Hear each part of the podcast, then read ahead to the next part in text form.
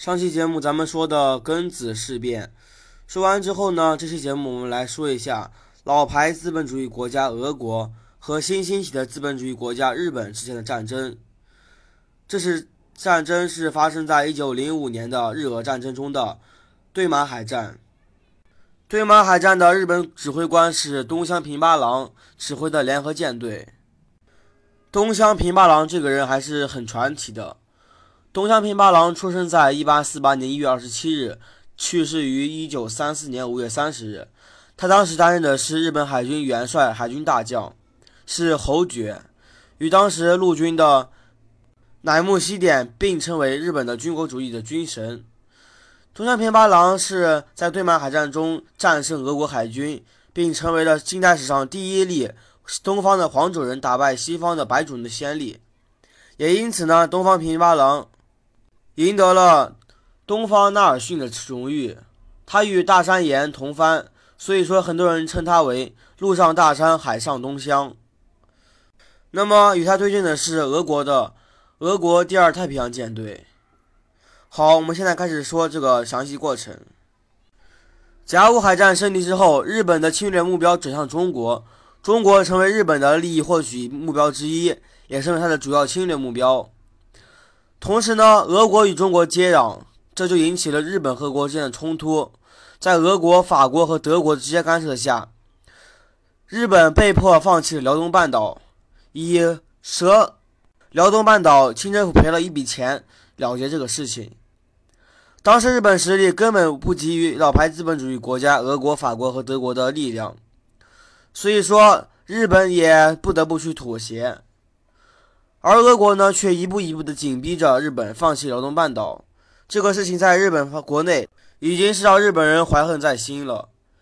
一八九八年，清帝国与俄国签署了旅顺大连租界条约，清政府把旅顺和大连地区租给了俄国二十五年。由此机会，俄国开始向朝鲜半岛扩张。我们知道，朝鲜是日本来大陆的跳板，所以说，朝鲜如果被俄国所控制，不但日本不能向亚洲大陆扩张，而且日本的本土还受到俄国的威胁。由此条件下，俄国与日本的条件开始恶化。到了1894年甲午战争之后，战胜后的日本依靠巨额的赔款以及国力的增强，立刻开始了一次十年的海军扩扩充目标。另一方面，俄国也没闲着，他们在1898年开始扩充海军实力。在法国的协助下，在圣彼得堡的造船厂造了很多新型的战列舰。俄国人企图在1904年使其海军力量仅次于英国、法国两个海军帝国，成为第三大海军帝国。俄国实力强大之后开始扩张。英国作为资本主义国家的老大，他当然要制衡每个资本主义国家。于是，在1902年，英国与日本签订条约——英日同盟条约。这样就提升了日本的国际地位，对俄国有了制衡作用。但是这也同时加大了日本与战争手段来解决俄国的决心。十年过后，很快，日本和他的老对头俄国开始殊死一搏。一九零四年二月八日，日本海军军队的鱼雷艇袭击了驻扎在旅顺港的俄国太平洋舰队。至此，日俄战争爆发。日俄两国交锋，日本并没有把握胜利。所以说，当时日本人就决定背水一战。他们知道，俄国在旅顺的太平洋舰队离俄国本土，甚至离中国的东北地区，俄国的大本营补给线非常远。如果日本人可以趁机一举攻下俄国，那么远东的俄军就会士气大跌。另外，再根再根据列强调停，就可以逼和俄国，以确保日本的利益。而俄国军方也想到了日本的这一战略，双方都知道，战略关键就在于日本是否能够安全的渡过日本海、朝鲜海岸或是东中国东北登陆。一旦日本登陆的话，俄国的处境会非常危险。一九零三年，俄国太平洋舰队参谋长扬言说，俄国太平洋舰队是绝对不会被日本舰队所击败的，而且日军还要想要在朝鲜或者是黄海海岸登陆是更无机会的。好了，接下来就是对马海战的过程。日本联合舰队东乡平八郎，东乡平八郎根据俄国舰队的补给情况，断定俄国舰队会在对马海峡直接前往海参崴。一九零五年五月二十日，东乡平八郎下令日日本联合舰队舰队全部进入战备状态，等待着俄国舰队的来临。一九零五年五月二十五日，俄国舰队从台湾附近出发。同年二十同年五月二十六日，到达上海附近。二十七日清晨，俄国舰队俄国舰队进入对马海峡，进入了日本舰队的包围圈内。二十七日清晨二时四十五分，日本巡逻舰队。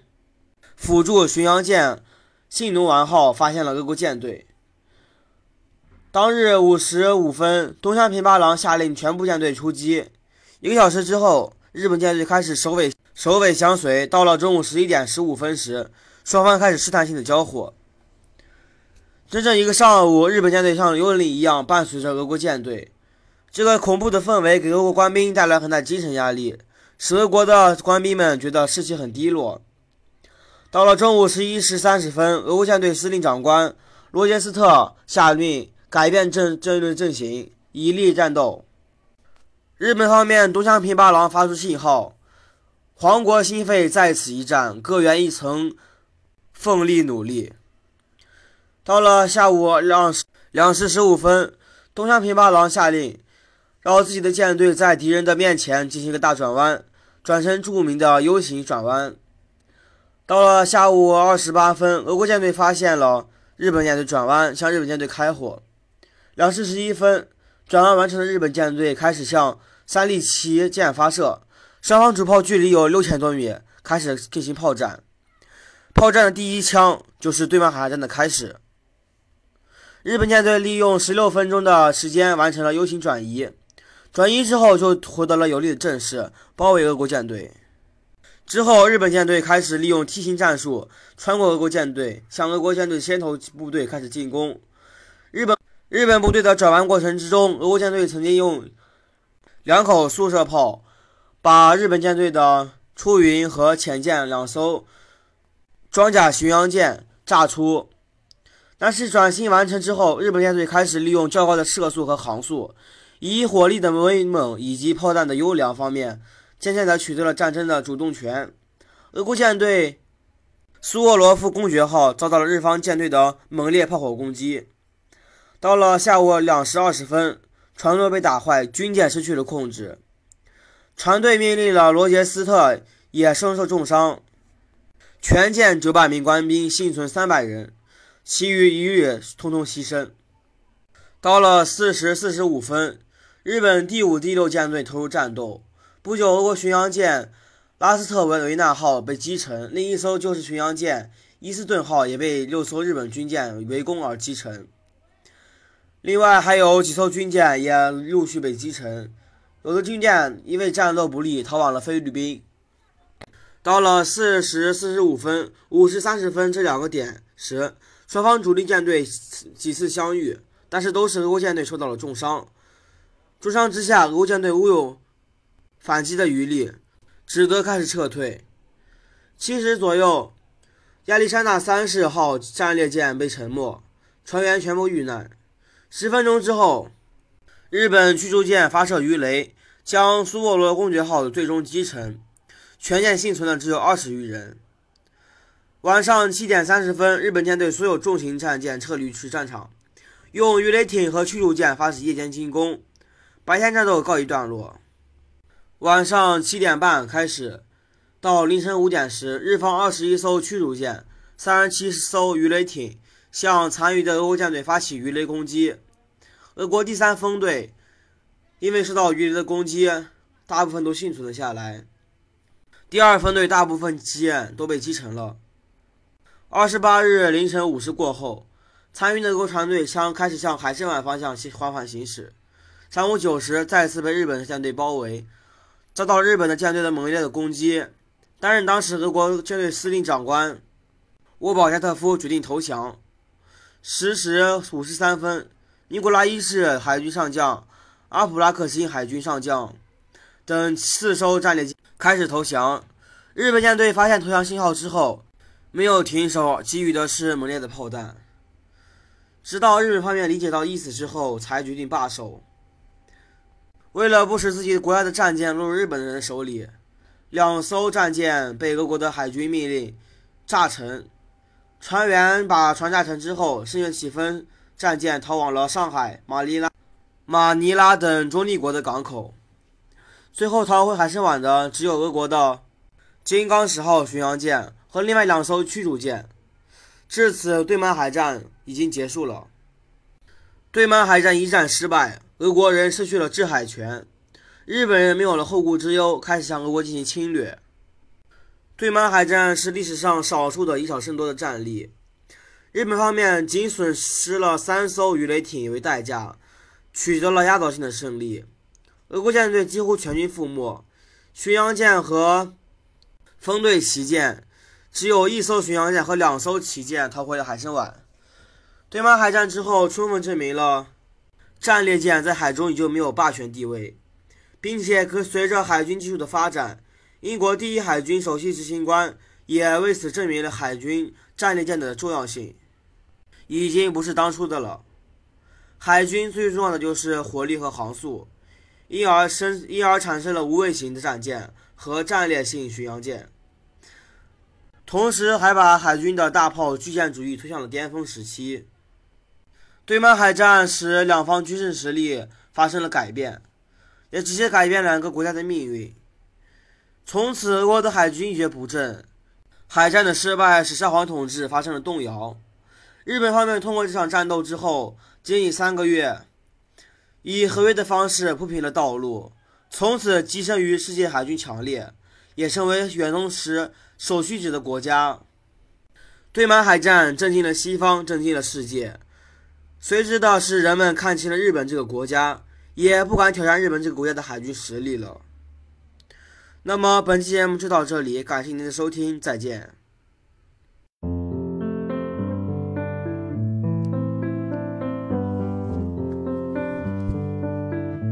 I've been reading books of old, the legends and the myths, Achilles and his gold, Achilles and his gifts, Spider-Man's control, and Batman with his fists. And clearly I don't see myself up on the list. She said, where you wanna go, how much you wanna risk? I'm not looking for somebody with some superhuman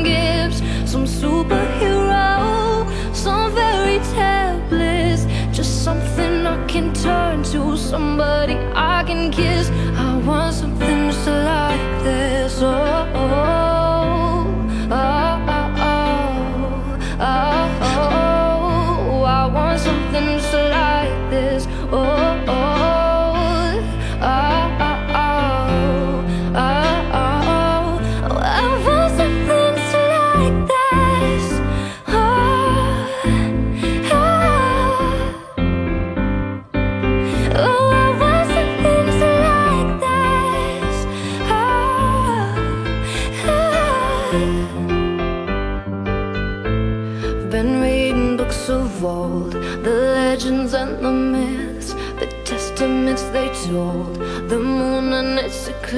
And Superman unrolls a suit before he lives. But I'm not the kind of person that it fits. She said, where you